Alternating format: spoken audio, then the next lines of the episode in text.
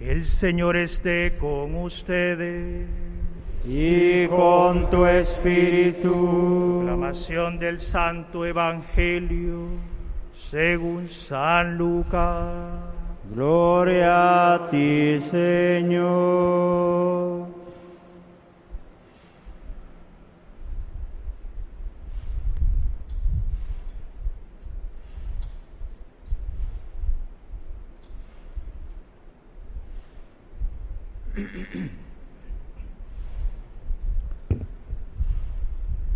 En aquel tiempo el ángel Gabriel fue enviado por Dios a una ciudad de Galilea llamada Nazaret, a una virgen desposada con un varón de la estirpe de David llamado José. La virgen se llamaba María. Entró el ángel a donde ella estaba y le dijo, Alégrate, llena de gracia, el Señor está contigo. Al oír estas palabras, ella se preocupó mucho y se preguntaba qué querría decir semejante saludo. El ángel le dijo, no temas María, porque has hallado gracia ante Dios. Vas a concebir y a dar a luz un hijo y le pondrás por nombre Jesús. Él será grande y será llamado Hijo del Altísimo el Señor Dios le dará el trono de David su padre, y él reinará sobre la casa de Jacob por los siglos, y su reinado no tendrá fin. María le dijo entonces al ángel, ¿cómo podrá ser esto, puesto que yo permanezco virgen? El ángel le contestó, el Espíritu Santo descenderá sobre ti, y el poder del Altísimo te cubrirá con su sombra. Por eso el santo que va a nacer de ti será llamado Hijo de Dios. Ahí tienes a tu parienta Isabel, que a pesar de su vejez ha concebido un hijo y ya va en el sexto mes a la que llamaban estéril, porque no hay nada imposible para Dios. María contestó, yo soy la esclava del Señor, cúmplase en mí lo que me has dicho. Y el ángel se retiró de su presencia. Palabra del Señor. Gloria a ti, Señor Jesús.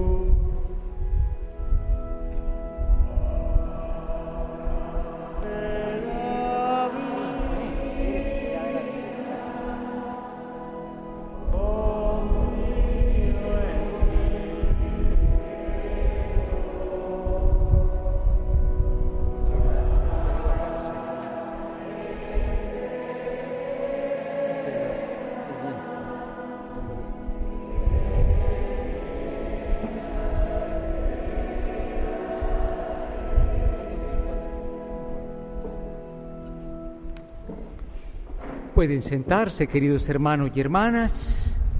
De nuevo, para todos ustedes, pues muy feliz y bendecida fiesta patronal. Desde 1540 todavía no existía la antigua Guatemala. Escuintla ha tenido la devoción a la Virgen de Concepción. Y ustedes están ahora en el templo donde hace 460 años muchos escuintlecos, muchas escuintlecas, y todo el pueblo de Dios ha venido cada 8 de diciembre, 460 años, a encontrarse con María. Vamos a decir juntos, gracias Señor Gracias, Señor. Por este gran regalo. Por este gran regalo. María nuestra madre. María nuestra María nuestra patrona. María nuestra patrona. María que nos lleva. María que nos lleva a Jesucristo en Navidad. A Jesucristo Un fuerte aplauso a la patrona, a María Santísima. Hoy es el día de concepción. Y naturalmente, hermanos, pues nos tocó celebrar por tercera vez prácticamente esta fiesta tan bonita en pandemia. Imagínense que aquí hay muchos hermanos allá afuera y si no fuera por la situación que vivimos, ya no cabríamos como otros años. Pero más fuerte que esa enfermedad y que ese temor es el amor que le tenemos a María. Y sobre todo recordamos que María pues celebra su fiesta ya en el tiempo de Adviento. Ya estamos camino a Navidad. Y no es que la Navidad va a llegar, hay que ir a la Navidad. No es una fecha que uno espera de brazos cruzados, no. Uno prepara la Navidad. Pero no la prepara ahorrando para los mil tamales que te vas a comer, los 50 regalos que te vas a dar a ti mismo, bombas, cohetes y demás desvelos. No. María nos recuerda que la preparación a Navidad, que ese camino es un camino espiritual, es un camino de transformación es un camino de conversión. Y por eso estamos aquí hoy, para que la palabra de Dios nos diga realmente no solo lo que Dios hizo en María, porque eso que Dios hizo en María no lo hizo en ti y no lo hizo en mí. Ella nació sin pecado. Nosotros al bautismo porque hay que bautizar a los niños, ¿eh? ya nacen con el pecado original. Pues nosotros no nacimos como ella, que es inmaculada, nació sin el pecado. Bueno, grande es lo que hizo Dios en María, pero puede hacerlo en nosotros también, si como ella escuchamos la palabra de Dios. Digamos de nuevo, gracias Señor. por este ejemplo, por este ejemplo de nuestra madre, de nuestra madre, de nuestra patrona, de nuestra patrona, que ella nos lleve hasta esta Navidad, hasta esta Navidad. Y bueno, escuchamos esa lectura tan bonita del libro del Génesis. ¿eh? Ahí en el Génesis había una mujer, pues que no se parece mucho a María, ¿eh? y es nuestra querida primera mamá que se llamaba doña Eva. No se llamaba Chana ni Juana, se llamaba Eva. La primera mujer, qué gloria, qué mérito. Pero Eva y también Adán, ¿eh?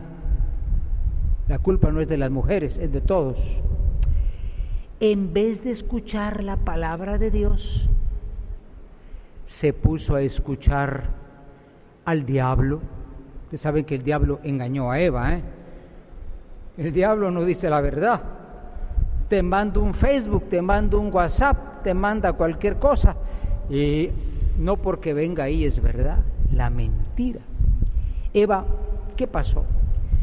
Pues Eva, hermanos, pecó, no escuchó a Dios, y pecaron nuestros padres. Y entonces ustedes escucharon esa historia tan, tan hermosa y tan, tan dura, ¿eh? Porque el pecado tiene siempre dos defectos. El pecado nos separa de Dios, nos aleja de Dios. Y a veces es una tontera que cometemos. Yo me recuerdo que una persona se confesó hace muchos años y me dijo, mire, yo cometí un pecado grave y desde entonces hace 20 años que no voy a la iglesia. Como que la culpa fuera de la iglesia o fuera de Dios. ¿eh? Si te dice el médico, usted está enfermo, tomes el tratamiento, no porque tratamiento no me gusta, nos alejamos de Dios. nos ponemos a distancia de Dios. Todos los días salía Dios a platicar con Adán como amigo, como padre, y el día que había pecado, Adán se escondió. Digamos juntos, Señor, Señor, Señor, que yo no me esconda, que no me esconda, sino que me acerque a ti, que yo me acerque a ti, porque necesito mucho más porque yo necesito mucho que más tú me perdones. que me perdones. Por eso Adviento es tiempo de confesarse. ¿eh? Aquí tenemos a unos maravillosos sacerdotes. Antes venían todos los de Escuintla, pero por doña pandemia no se puede. Pero aquí tenemos a unos sacerdotes maravillosos. Mire, no quiero echar piropos al aire, pero aquí está el padre Pedro, párroco de San Juan Pablo II, que se pone de pie. Padre Pedro, mire, padre Pedro, wow. Tenemos al padre Tito de la parroquia de Guadalupe, ahí está el padre Tito, bravo, muy bien. Oh, sin ir muy lejos, al padre Gerson que vino de San Pablo. Muy bien. Tenemos al padre Ruperto, que es aquí de esta tierra de catedral, el párroco. Y por ahí anda el padre Juanito, que también está en catedral. Padre Juan José. Padre, levántese porque... Muy bien, muchas gracias. Sí, ya. Ya somos chiquitos y no nos vemos, ¿verdad? Entonces, hermanos, ¿ellos para qué están? Ellos están para ayudarte a ti a que el pecado no te aleje de Dios. Porque el pecado nos aleja de Dios y es la tontera más grande. Si estás enfermo, tómate la medicina. Y la medicina de todos nuestros males es el Señor. Por eso hoy nosotros volvemos los ojos a María, porque le dijo el Señor a Eva, mira, de tu descendencia va a nacer uno que va a aplastar a la serpiente. ¿Han visto la imagen de la Virgen de la medalla milagrosa? ¿La han visto? No. ¿O ya no se acuerdan? La medalla milagrosa. Al final de la misa le vamos a dar una del tamaño de una uña. Ahí está la Virgen con el pie encima de la serpiente, porque la serpiente es el diablo. Pero claro, no es que María es Dios. María lleva en su vientre a Dios. Por eso ella vence al mal. Muchos nos critican porque decimos, es que ustedes adoran a María como a Dios. Eso no es cierto. Yo pienso que tú quieres mucho a tu mamá, pero tú sabes que tu mamá no es Dios, es tu mamá. Por eso nosotros hemos venido a pedirle a Dios que María nos dé ese hijo, porque lastimosamente nos hemos alejado de Dios. Muchos me dicen, miren, esta pandemia yo ya no veo a mis papás, ya no veo a mis amigos, ojalá que nos vayamos a ver esta Navidad, porque hace tiempo que no los veo. Pues mira, si puedes no los veas, ¿eh? Porque todavía estamos en la pandemia, ¿eh? No se le olvide, ¿eh? Todavía anda el animalillo ahí. Pero Dios sí podemos acercarnos siempre a Él. Hermanos, segunda cosa, digamos juntos, Señor, Señor, Señor, Señor, tú me elegiste. Tú me elegiste. Para que yo fuera para que yo fuera tu heredero, tu heredero, heredero heredero de la gloria. de la gloria. Hace poco murió una persona de mucha edad y tenía sus eh, centavitos, ¿eh? como los que tienes tú guardados abajo el colchón. Qué banco rural quebrada, ahí abajo el colchón está la platica. Bueno, mira, el día que se murió don, don Centavos, aparecieron hijos y nietos más de la cuenta. ¿A qué, busca, ¿A qué venían? A la herencia, a la herencia. No sé en qué paró eso, no. Yo sé que hubo hasta balazos ahí por la herencia. Hermanos, nosotros olvidamos lo que dice San Pablo. ¿eh?